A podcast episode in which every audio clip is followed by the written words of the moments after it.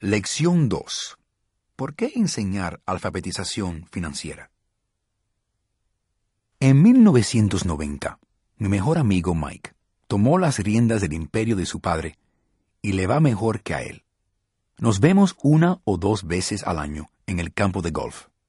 Él y su esposa tienen más dinero del que uno puede concebir. El imperio del papá rico está en buenas manos, y Mike está preparando a su hijo para reemplazarlo, igual que su padre nos preparó a nosotros. En 1994, a los 47 años, me retiré. Mi esposa, Kim, tenía 37 años. La jubilación no significa no trabajar.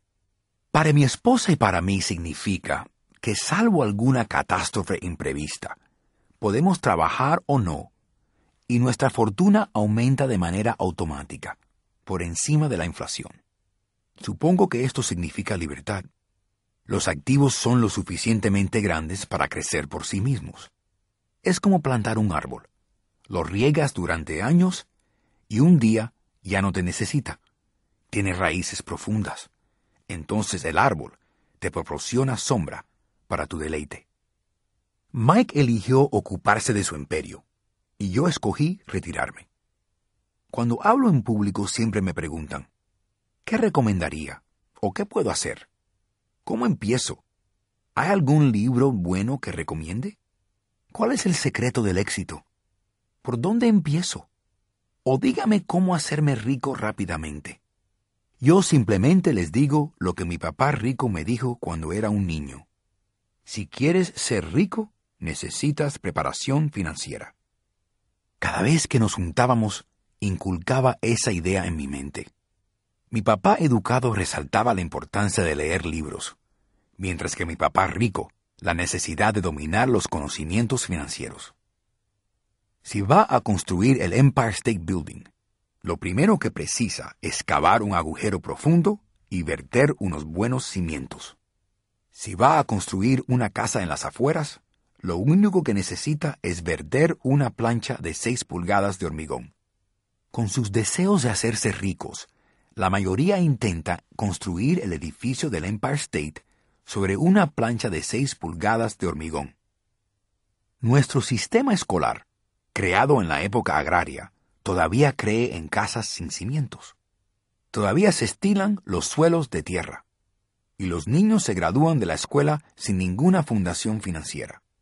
Un día, desvelados y endeudados en su urbanización, viviendo el sueño americano, deciden que la respuesta a sus problemas financieros es encontrar la manera de hacerse ricos rápidamente. Empiezan la construcción de rascacielos. Suben rápidamente. Y de pronto, en lugar del Empire State Building, tenemos la torre inclinada de la urbanización. Vuelven las noches de desvelo. De mayores, Mike y yo teníamos ambas opciones, porque cuando éramos niños, aprendimos a construir fuertes cimientos financieros. Es probable que la contabilidad sea la materia más aburrida del mundo. También puede ser la más confusa. Pero si quieres ser rico a largo plazo, esta puede ser la materia más importante. Entonces, ¿cómo enseñar a los jóvenes algo tan aburrido y confuso? La respuesta es, hágalo fácil. Mi papá rico proporcionó a Mike y a mí unos cimientos financieros fuertes. Desde que éramos niños, ideó una manera simple de enseñarnos. Durante años dibujó solo cuadros y usó palabras. Mike y yo entendimos los sencillos dibujos, la jerga, el movimiento del dinero. Y años más tarde, el papá rico empezó a añadir números. Lo más importante es que debe saber la diferencia entre un activo y un pasivo, y debe comprar activos. Esto es todo lo que necesitas saber si quieres ser rico. Es la primera regla. Es la única regla. Puede parecer demasiado sencilla, pero pocos comprenden lo profunda que es. Casi todos los problemas financieros se deben a que la gente no sabe la diferencia entre un activo y un pasivo. Los ricos adquieren activos. Los pobres y la clase media adquieren pasivos que piensan son activos.